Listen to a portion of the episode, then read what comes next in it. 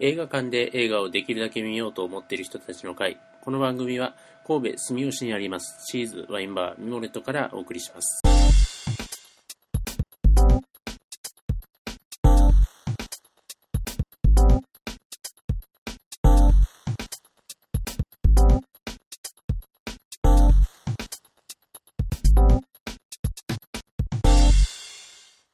映画館で映画をできるだけ見ようと思っている人たちの会、あとミモレット第3回です。はい。はい、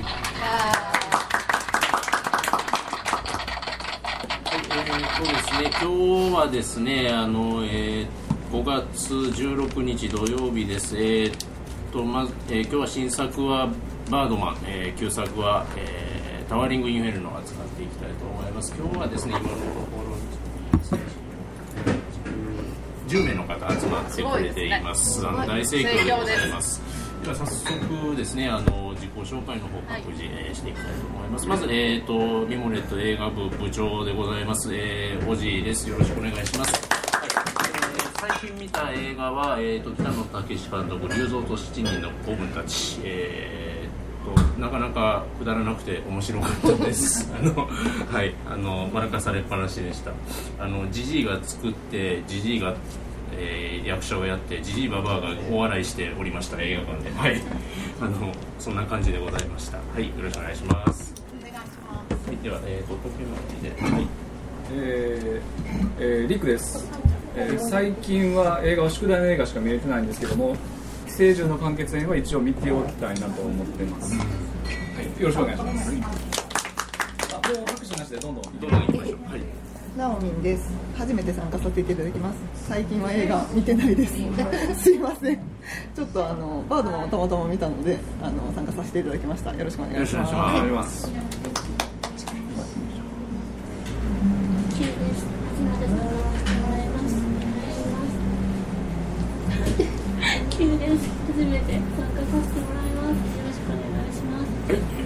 ます。スタートもすごい良かったので、したくできました。あ孫と申します、えっと、初めて参加させてもらいます、えー、っと最近見た映画何本かずっと見たんですけど見てタイトル思い出され あのコンリーとあの何やったっけ？あの覚えてない？コンリーがね。出ててあの文化大革命のなんかあのまあいいやあそう赤いコーレンじゃなくてこちょっとこの前やってたやつ。タイトルがちょっと出てきたああのバードマンも見たしあの龍造さんも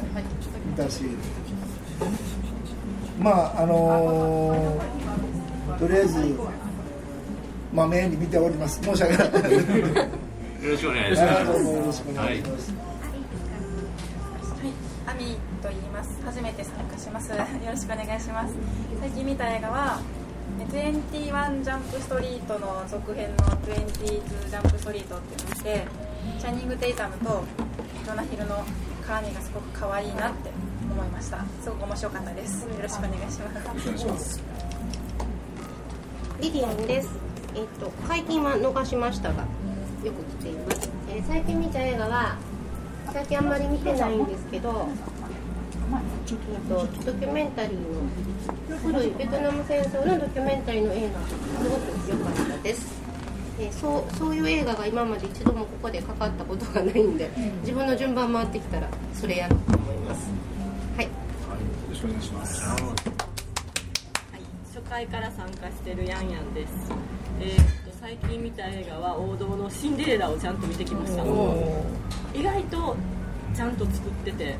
楽しかったです。まあ期待が低かったから良かったのかもしれない。はい、よろ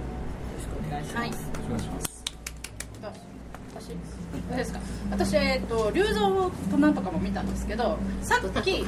あノブです。あのミモレのノブです。さっきあのケーブルで見てたのがバスケットボールダイアリーズ、あのディカプリオが可愛かった頃のあのどんどん役中になっていくっていうやつであれを見てなんかウルフ・オブ・ギャング・ストリートはあそこで土台があったな。ギャング。じゃないウルフオブウォールストリート。なんかいろんな映画がごっちゃになってるけどディカプリオの。というのが分かった可愛い頃のね可愛い頃のレオ様を見ました。はい。よ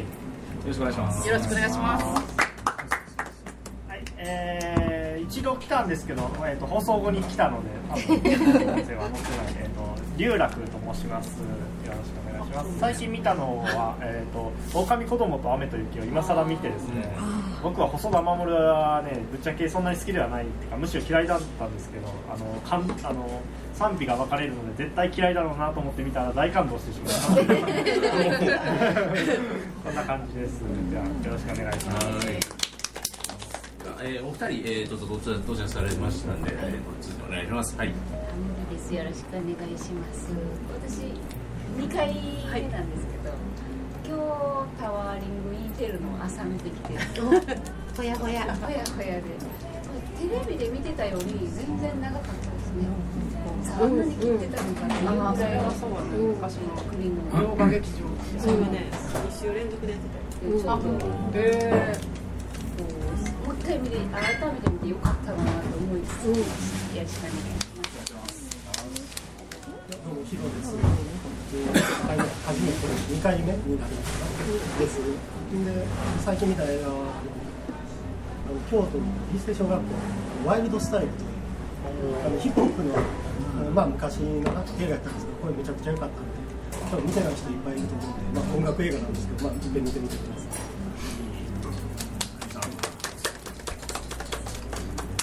ということでですね、早速今日の新作はですね、えっ、ー、と、えー、あ、新作は。バードマン、あ、あ、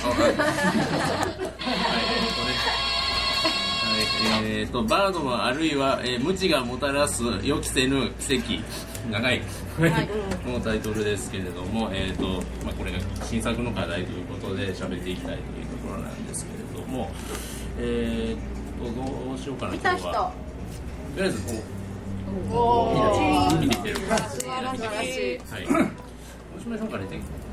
まずうん。ちょっと,、えーと、新しく来られた方も多いのでちょっとあの感想の方を振らせていただいてちょっとお話広げていけたらなと思います。ロミーさんどうでした今回これ私はねダメだったんですよ、ね、でもなんかネットとかで見てるとやまずノブさんがすごく良かった大好きだって書いてあるのを見て。えー、私も映画通ではないんですよまず言っとくと。でままずそういう通の見方ができないんですけどで何を見てしまうかというと男を見てしまうんですがあの男が許せなくて私は。なんか超 DV 男じゃんマイケル・キートマイケル・キートもう超 DV 男の典型やないかっていう なんていうの都合が悪くなったら先に逃げ古代妄想的で女に暴力を振るい自分だけが辛いように振る舞いっていうもう絶対関わりたくない子っていうもうそれが気になって気になって。もう最後までそれそれが気になってもやもやし続けてもう勝手に飛んでいけみたいな。感じに思ってしまったんでぜひこう2の視点を今日聞きたいなっていう。はいあこちらです。あかあすいません。今ちょっと中断しますがい。つものお酒と映画のコーナーで、はい、はい、お酒の映画のコーナーです、リモレットで飲めるお酒で今回の映画にぴったりなものを部長に飲んでもらって感想を言ってもらうっていうコーナーなんですけど 今日やっぱりもうマティーニでしょっていうことで。いつもねハードルがねあの。すごいんですけど今日は始めるだけで始めるだけでちなみに部長はお酒強くないです。でもやっぱりマティーニしかなマティーニあのねえっとバーに出てきたやつですね途中で。いただきたいと思いますます。マティーニ初めてなんですよ、えー、よく考えたはい香りなどはブロードウェイの香りがばっかりばっかりこれブロードウェイの香りがい。たします令和のカー。バーの思い出なんかはい、はい、こうナプキンにねお酒的に言うとマティーニを飲む人っていうなんかカラーみたいなのあるんですか？どうなんやろう、かっこつけたしか飲むんじゃない？やっぱり。酒飲みがね、お酒なの。あと、まあ、きついので。マティーニが、なんか僕の知ってる外人さんはね、大体ね。あの、オリーブとってキュッと飲むやる。キュッとキュッと開けはるほんでオリーブかじってなるほど最後に駆けつけ3倍みたいな感じ盛り上げたいかなカクテルって大体そう聞きますよねまずピュッとかける、あのステイしたカクテルはそうでもないけどあのシェイクしたやつは結構みんな気負ってる。それやるとちょっと大変なことになる舐めながらやってくださいはい、やっていきたいというところなんですけど、うんナオミンさんのね今の,、あの DV 用とクドコの、はい、連携あの名前何やったっけ？主役が2回見た。見た。2回見た。リーガリーガ役名でもなんかの古代妄想的なこうこう表現がその人格表現がすごくマッチしてるなっていうふうに思って、その見てると焦燥感が映り乗り移ってすごい辛かったんですよ、ね、でその辛さとその男の嫌さでもう勘弁してっていう感じだったんですけど、まあ、カットとかその映像は面白かった。です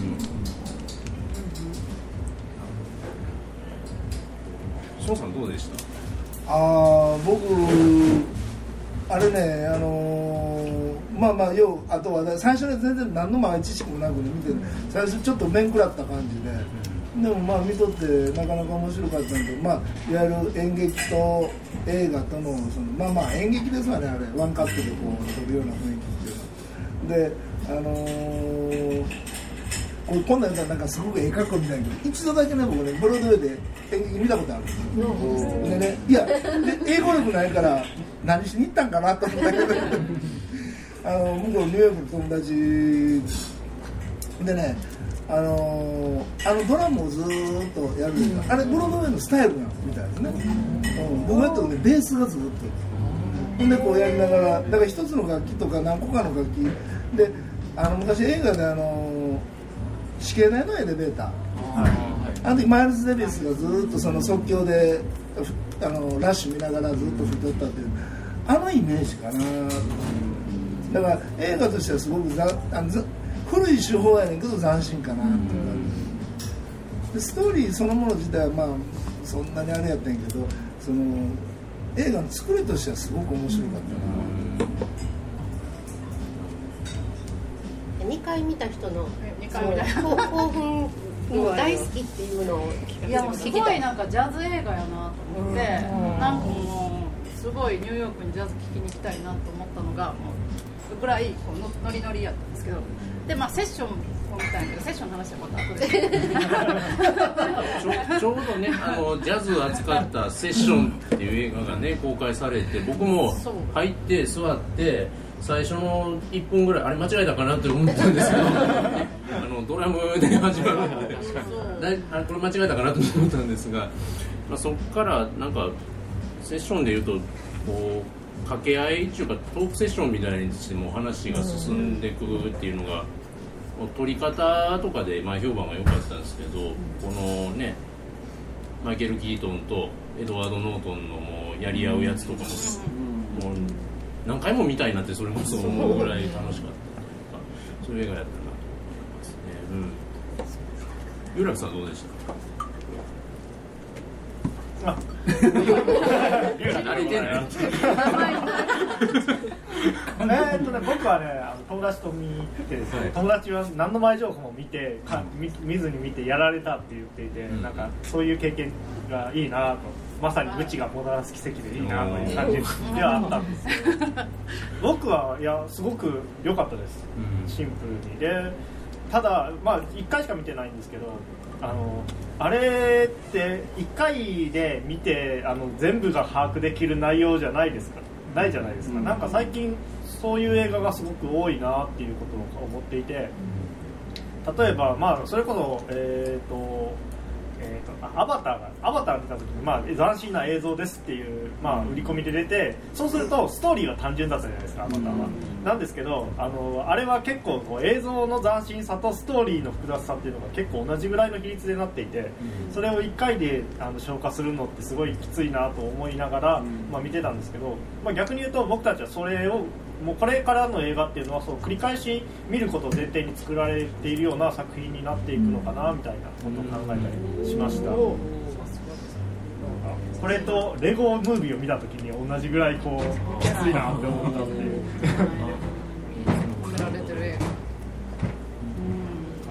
さん誰やったっけ？あのあの主演のあの娘さん役やっとったえっ、とエマストーンです彼女すごいね。エマストーンはいすよ映画すごいね。めちゃくちゃあのう訴えるあの目が目力いうか、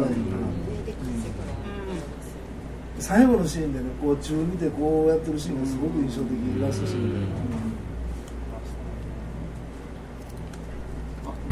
僕はエマ・ストーンと,、ええーとエドワード・ノートンが最高やなっていうかね、なんかこう中二心をくすぐられる。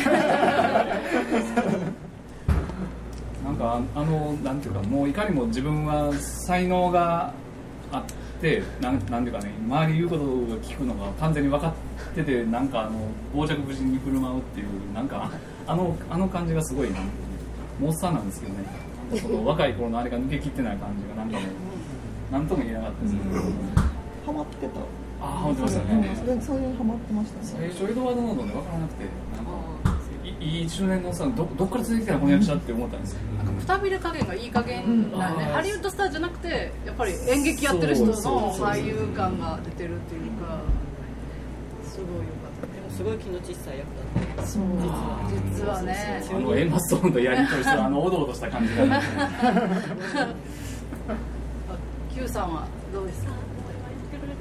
エドワード・ノートンとエマ・ストーンの目が。ものすごい良くて絵も美しくて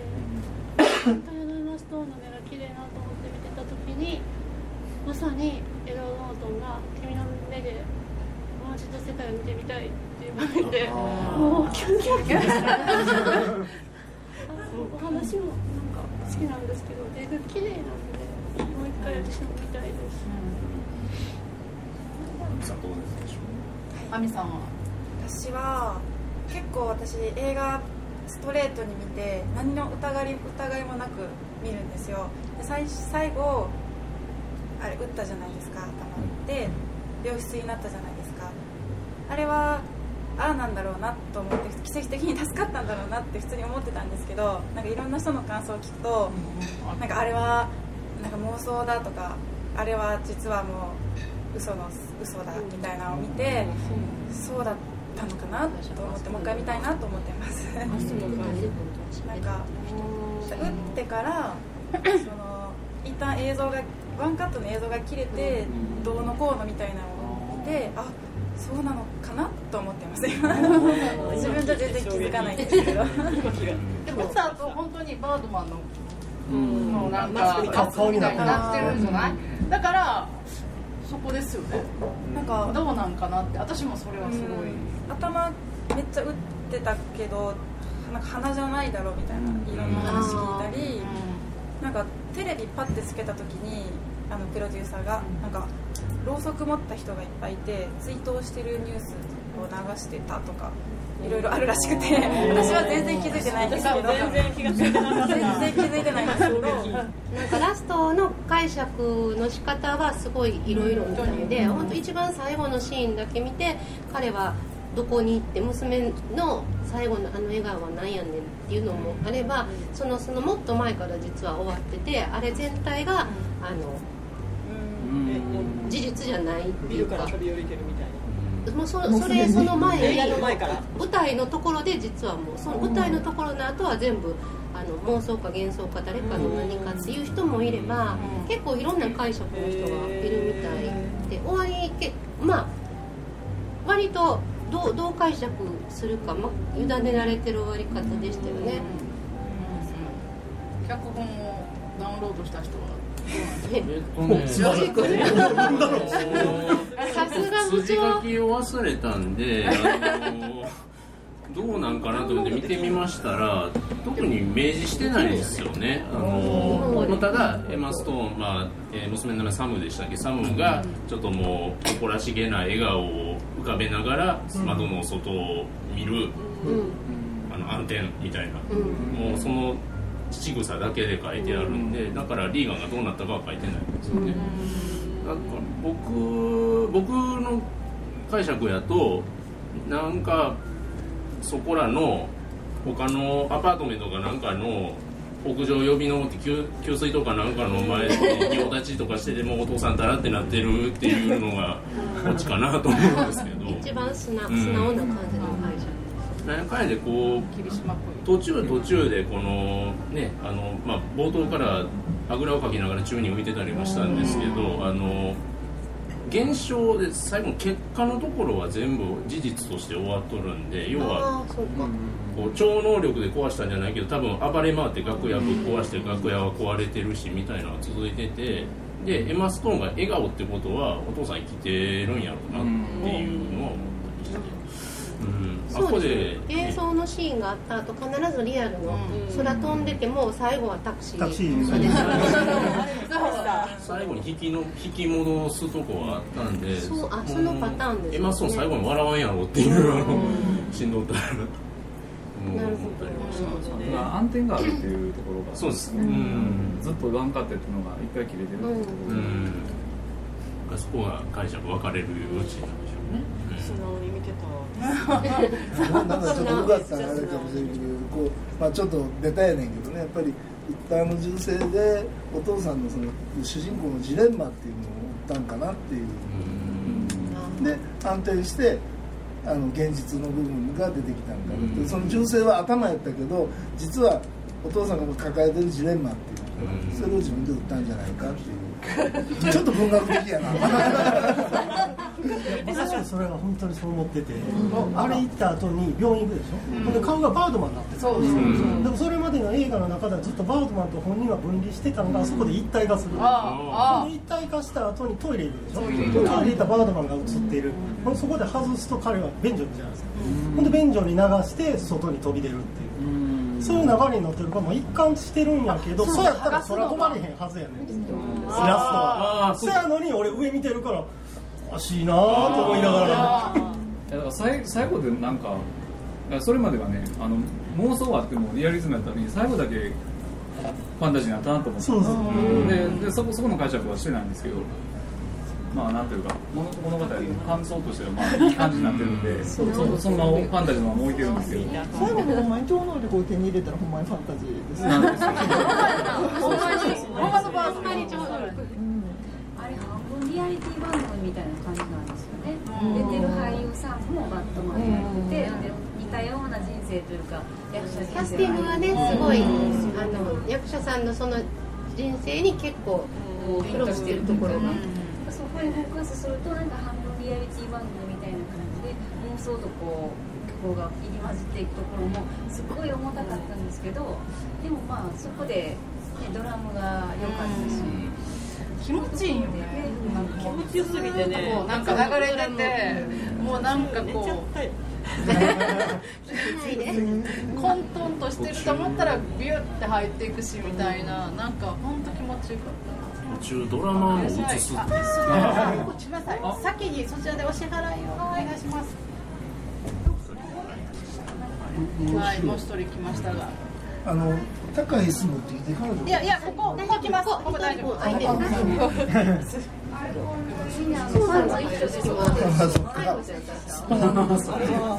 て私後でビールください。喉乾い。はい。喉乾いたし。あ、そこね、よ。かったですよ。ね。すごい。何回も何回もいいですね。あのタイトルがさ、そうそう、なんとかなんとかばあちゃんなんとか、あの奇跡って訳されてるけど、現代現代現代はビトちょっとタイトルの訳し方問題。現代奇跡じゃないやろ。現代見てない。久しぶり元気。ちょっと考え。っとね、足の分や。今日は違う今日は龍楽。じゃあ、あの今検索してる間にお願いします。自己紹介と最近見た映画最近見て面白かった映画と名前を呼びたい呼ばれたい名前言っちゃ。紹介、さやこです。えっと最近見たごめんだ。最近見た映画はあれ課題じゃなくて、まあ課題でもいいし。えっと弁弁天小僧見た。これやこれやあれめっちゃかっこよかったの予期せぬ普通に訳したら美徳でしょ奇跡って訳すのか。なり映画がかなり訳じゃないと私は思う演出もすごい弁天小僧であれ市川君がやっあ違うか。雷蔵雷蔵でああ目覚めみたいな。あじゃないのか。とまあですね、えっと、美徳、えー、最後先あったところでですね、えっと、今現代を現代と発表してください。違うね。現代は。これなんて発音するんですか、あのあちょっとちゃんとした人。ちゃんとした人。英語の人。英語の人英語の人はい。英語の人。はい。知らん。いやいやあなたでしょ。バーチャーバーチャー The Unexpected Virtual Ignorance なんですけど、はい、予期せぬ無知のバーチャーバーチャーは普通は美徳とかこう。そそういう感じ奇跡って全然思い浮かばない。だけど普通にそれ以外はだからあのその他のところはそのまま訳されてるんだけどそこだけ奇跡って訳されてたのがずっと気になってて。美徳でいいんじゃないかなと映画を見て思うんですけど奇跡っていうからそのラストのあのあのファンタジックなあの最後のあれあの辺が奇跡っていうのと関係関連して多分見る人は見るとあ何かそのファンタジックな奇跡が起こったような起こってないようなみたいな感じで見ると思うんですけど、うん、美徳と思ったらタイトルがまた全然印象が違うんじゃないかな。というかあの批評って本当に褒めてたのかってそれはないよって感じですよねなん。かものすごくあのあのニューヨーカーのいやらしい感じのこう遠回しに皮肉でこう全部詰めていくみたいな文章に読めなくもないなえなんか素直な絶賛には読めなかったですよね、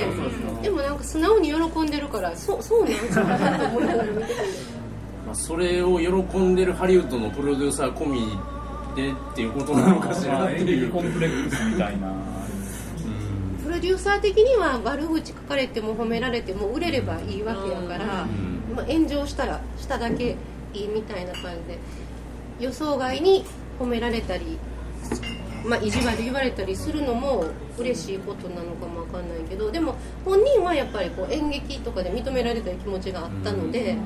それでそんな無邪気に普通に喜ぶんかなとあのあの批評でね、うん、でも本人あんまり喜んでないのは喜んでないと思うんですよ、なんか、でプロデューサーっていうかあれ多分普通に興行されてたら隅っこの方でちょっとだけでしかも悪口だけみたいなやと思うんですよ、じゃなくて一面全部撮ってるからそそこでこれからもうガッポガッポやでみたいな感じのテンションじゃうかなっていう思ったんですけど一個だけ私なんかあのよくできた映画で面白いと思ったんですけどその納得いかないのがそのタイトルの役とあとあのあの批評がなんかあのあのすごく難しい批評家のおばさんが書いてる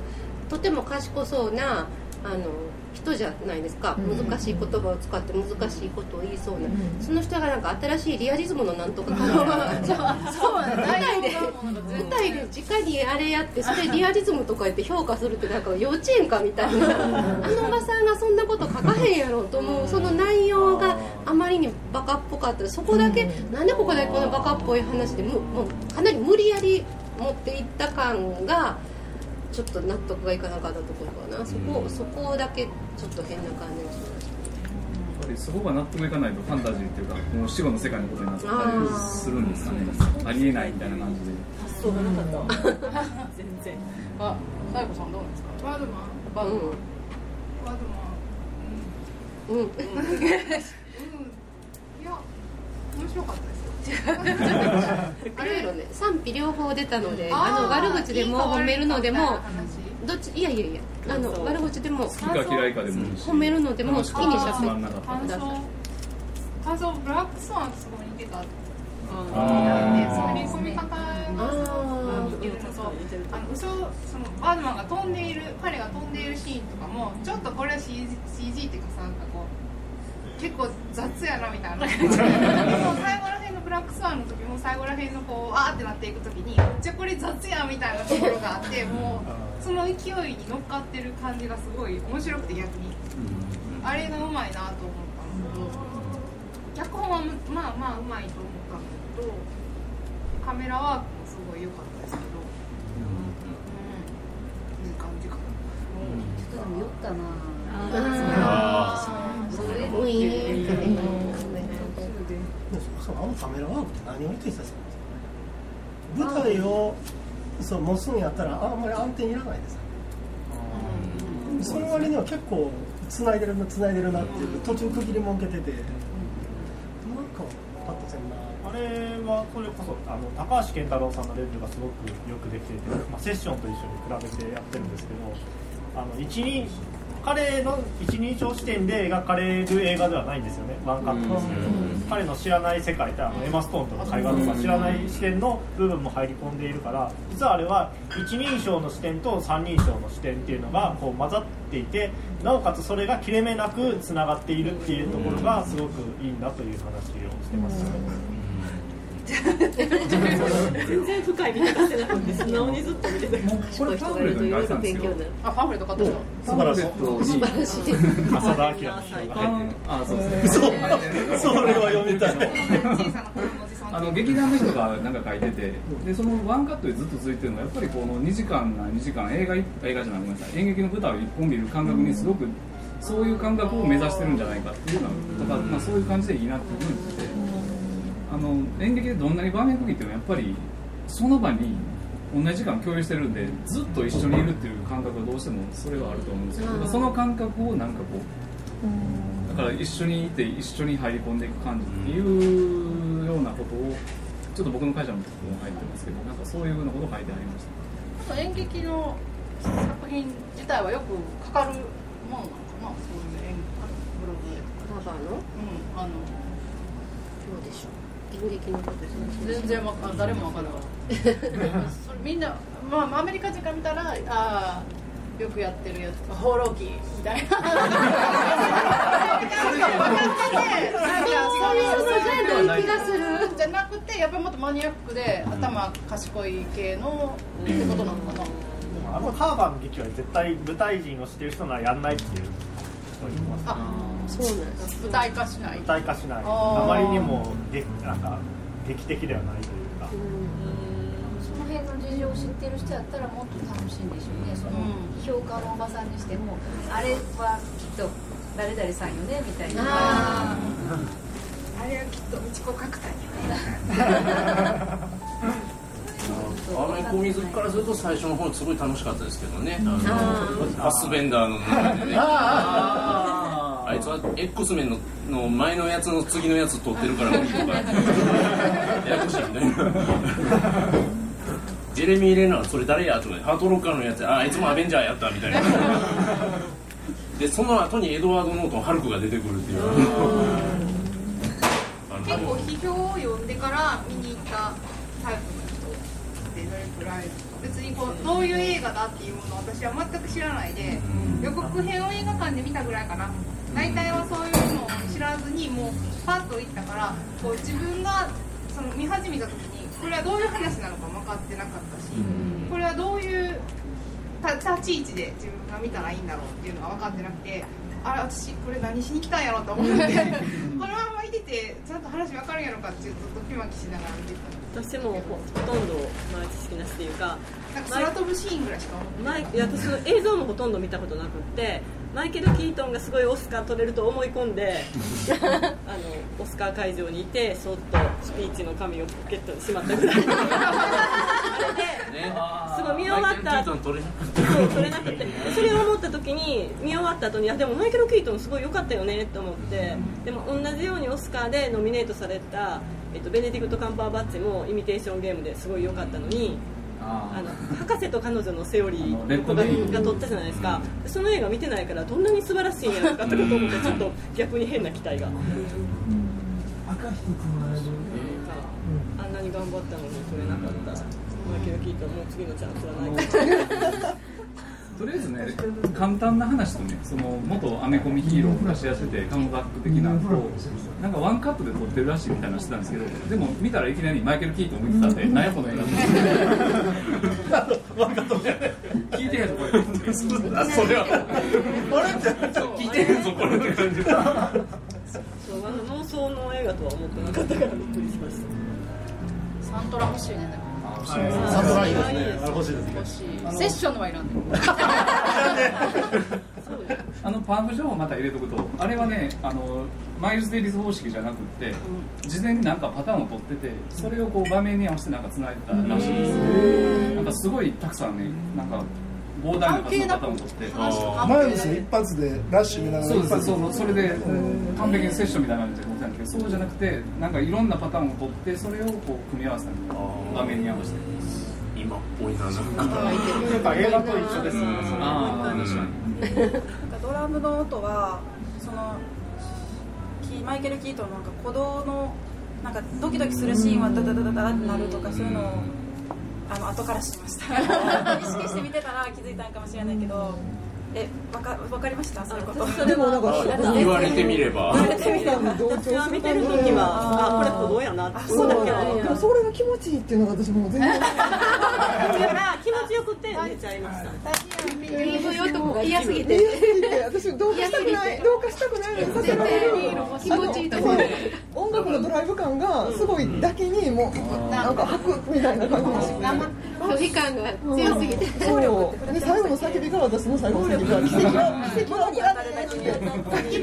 奥さんをの中で奥さんをなんかひどい暴力をしたみたいな話の中暴に力するシーンはないけど物に当たったりそうでも奥さんとの場面が一番面倒くさかったいらない関係ないやんみたいなもっとなんか記憶にないのは。そこが奥さん奥さんあれ不在説ってありますあああはあそれええーそうか。なるほど。奥さんがオルタエゴっていうかなんかバードマンがオルタエゴではなくて奥さんがいない。だから奥さんと会ってる時は他の人と会ってないんですよ。それこそ娘とは確かにすごい向いてるな確かに変だと思うった最後変だった。劇場来る時変だったっていう感じ。はいはい芝居しましょうみたいな始まり方が多かったあなるほど。なるほどそれはすごいその視点が捨てられなかったからの焦燥感 え奥さんはがいたっていうのは事実だけどあれは妄想だったって聞いてない。そうだってど普通だ。って娘がいるのに奥さんと娘の会話ってないじゃないですか。確かなんかねす。ごいなんでそんなにね揉めて別れた奥さんが来てくれるんやろって違和感はすごいあったんでにそう娘がわざわざ地上のとこ来るっていうのも変ですもんね確かにそれめっちゃ説得力ありますねあれ面白いうん。そっか結構精神分析的な感じのあれなんですね。話が全体最後病院のシーンは一緒にいませんでしたっいたけど喋ってない。あれはあでもね同じカットにはいなかっけいないいない。いや娘が花を持ってきて。あそうかそうかそれ違ってるんですねたそうそうそう。そなるほど同じへーあれみたいなやつ今あれっていうかもう一回見たくなってきただからこの子がそんな映画あったやん。誰？死んでるけど死んでない。死んでるけど。誰？シックスセンス知ってるけど。センスのネタ最後まで死んで もシックセンスはもうええやろ。あれはあれでよかったけどねじゃあ来月出演するいやいやいやいやいや。怖いねもうあれ。でなんかあれ最後までさなんかよくわからへんなと思って気づきよって言われたことありますああそういうこあでも怖いねもうあれもう一回見んの。あれ映画館で見て超怖かったそう。面白かったんじゃんいやあのベッドの下から女の子出てきたり幽霊が見でみ面白い。よすごい面白いよ。でもネタバレしたらあれは。あれはでもなかなか当時としてはいい映画ですまあまあもっぺんみたいなという感じになってきましたね。これいろんな話聞いてたら。いい映画でしたえー私は好きです。うん。はい。うん。あのノブさん好きやろなと思って気持ちよかったあのブラックスワンより怖くないから全然見た方がいいあ明るい痛い痛い痛い。痛いねあれ心臓筋バードマン痛くはない。まああれコメディですからねバードマンまああのかけてるのゼログラビティですけど同じね撮影あ同じのでかかってるんです。でまだ見てないえ名前がわかんない。なんとか刻せるようにしとかあのね撮影のエマニュエル・ルベツキさん。はい。すごい圧迫感。ゼログラビゼログラビティも読むっていう人がえ？いた。痛い痛い脚本は監督のイイニャリトゥーさんもですね。バベルバベルとかやってすごい越境越境な感じがすごいしててえっとね結局作4人ぐらいで。まとまって作ったら感じがすごいですよね。4人ぐらいで書いてありますね。うん、うんだからなんかここはカメラ優先とか、うん、この辺はカメラ優先かこの辺は脚本優先かここは芝居優先とかそういうふうなこうそこがこう混在してる感じがすごいするからみんな仲良く作ったんやろうなっていうのが分かってだからブラックスワン見た時思ったけどこれはもうホラー大好きな人がめっちゃホラー好きのためにホラー好きがホラー好きのために作るホラー映画みたいな感じがすごいしちゃうからそのブラあの今回のバードマンもなんかこうちょっとこう映画界に一発殴り込みかけてやろうぜみたいな気持ちで作った作品っていうふうに思ったのがすごい。なるほど。だからだからなんか阻害されてる感じがするんですよね。そこで入り込めないと自分がこうじゃないっていうのがあると、ちょっともういいかなってなっちゃう、でも確かにありますね。だからなんかそういう意識があって作ったんだろうなってすごくよくなんていうかなこうは私日本が好きなんですけど長谷川東博が京都ガーダーに殴り込みをかけに行った時のあの長谷川東博の絵みたいな感じのこう雰囲気を見てなんかこうあんま面白くないんですよ。逆にこう殴り込みかける絵っていうのはすごくそその殴り込みかけられてる方が対象なので私にじゃない。見てる側じゃないのが対象が見てる側じゃないからこっちにはそこまで来ない対象の人間からするともうガンガン来るっていう感じが受けるんやろうなとは思うんだけどだからアカデミー結構良かったんだと思うし、っていうのはすごくあって、で自分が見に行って自分スタンスすらも分からずに行ったからおよよよよって思いながら見ててまあ面白かったのは面白かったんですけどそういう印象でした。あのこれもパンフレット情報なんですけど制作関係がねそのイニャリティ監督からその撮影の、えっと、ルベルベスキさんでしたっけ、はい、が言うてなんかこうヒスパニック系っていうかそのスペインメキシコ系の人ばっかりらしいんです、この制作のチーム全体が。メキシコ人ばっかり、うん、だからドラマーの人もそう。で結構なんかねうん、あれ誰だっけ？ショーン・ペンかなんかがプレゼンターの時にあのこいつにグリーンカード渡したら誰やみたいな結構ギリギリな人 ぐらい要は非非アメリカハリウッド的な感じでそういうメキシコ系というか人たちがガッとアカデミー賞まで取ったっていうそういう背景があるみたいなんです。背景情報大事ですね。うん、いいね、この集合値はね。なんとも言え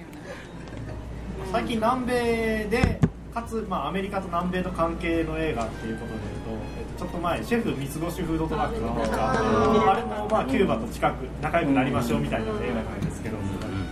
ちなみにあそこでもツイッター。が出てきてですねでなんかちゃんとちゃんとハリウッド映画はツイッターのある世界を描けていていいなって普通に思いました。日本のドラマが携帯の電源が切れるみたいな。世界なみたいなああいうあの無理やりなドラマ設定を作らずにちゃんと今っぽいなって、あのシェフとこのバードンは本当にそのツイッターとかネットのある世界っていう、そのなんかねあの娘がお父さんに向かって、あんたネットの中で誰もいない存在しないと一緒やでみたいな短歌聞くとこあるんですけどその辺のリアリティの感じもすごいねアメリカももうなんていうか完璧に映画に取り込んでしまってるなっていう感じ、あの映像あるのかな？ないよね。あのパンツの映像が YouTube に上がってたら面白いな YouTube 結構本編映像ガンガン公式で流してるんですけどあ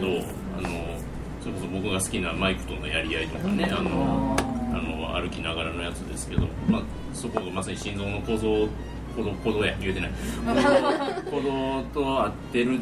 ていうのは気づかなかったですけどそこのもうドラムでもう体揺らしながら見てたんですけど僕は。また見れたりするのでそういう。映画館ですねまだやってますんでぜひ。多分まだしばらくやってるんで。私好きな場面言っていい、はい、好きな場面がお酒を買いに行ったら横でなんか入試人みたいな人がポエトリーリーディングしてる。あのなんかあの向こうの酒屋のほら鉄格子越しであそこら辺がもう超私も買いたい。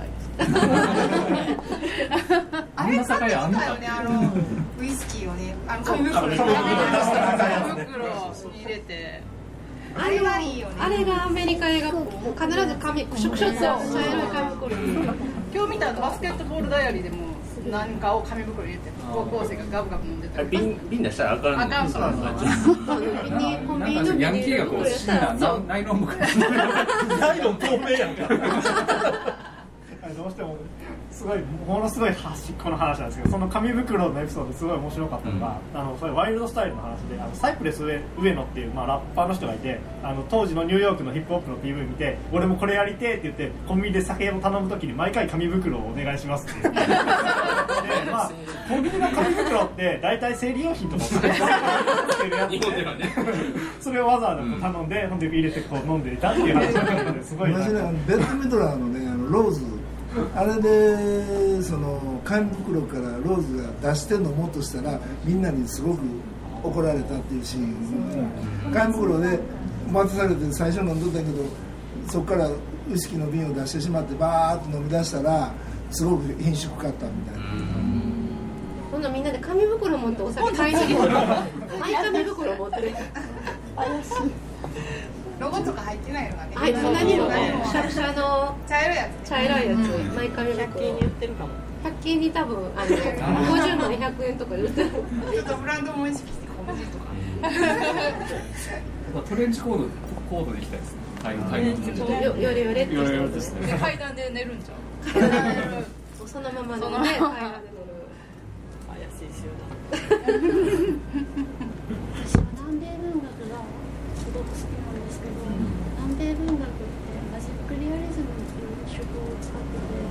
日本語に無理やり訳すと魔術的現実っていうん。ですけど思考が現実化していくん。ですねでシュッとなるストーリーとは別にそのマジックリアリズムの部分がもう全然関係なくひょひょひょひょっと入ってくるん。ですねそのお母さん。と娘がうまくいってないっていうのの間に娘の流した涙が食べ物に混ざりそれを作って料理を食べた人たちがみんな失恋の思い出を思い出して涙を流しその涙が階段を流れ池になってみたいな全然関係ないストーリーがピュッピュッピュッピュッって入ってくるんですけどそれをやっぱり今何でも結構映像作家さん見てるとジョアロンにしてもあとパンズ・ラビリンスの監督とかにしても現実と幻想がどんどん混じってきてどこまでがそうなのかっていうのが多分 CG がこれだけ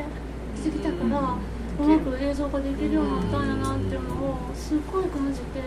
まあ、そういう意味でもなんかあそうやっと文学が映像に追いついたのかなとなるほど思いました。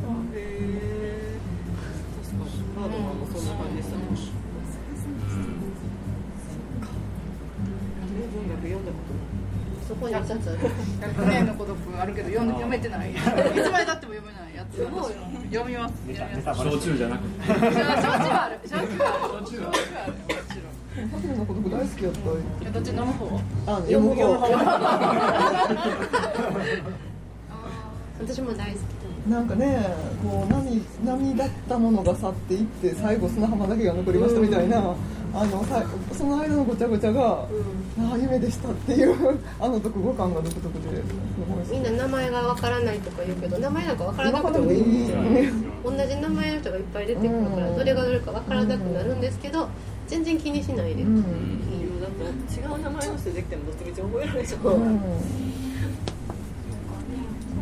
ホドロフスキーとかもそうですよね、うん、こ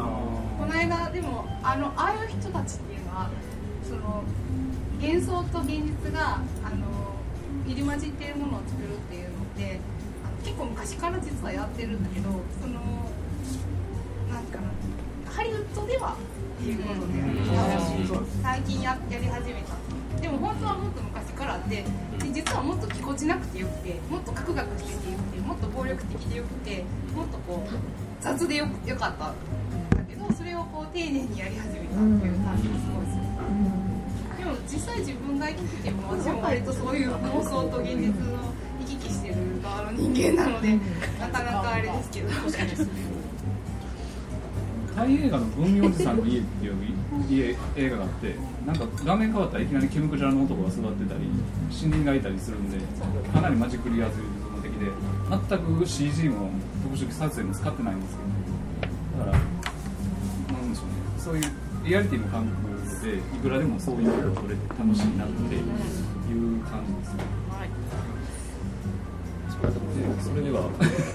ですね。あの向こうはあとねあのなんですよもうねさまざ、まなんですけどもあのこれを機にもっぺん見に行きたいなと本当に思った映画でございました、えー、バードマンこれくらいさせてもらえ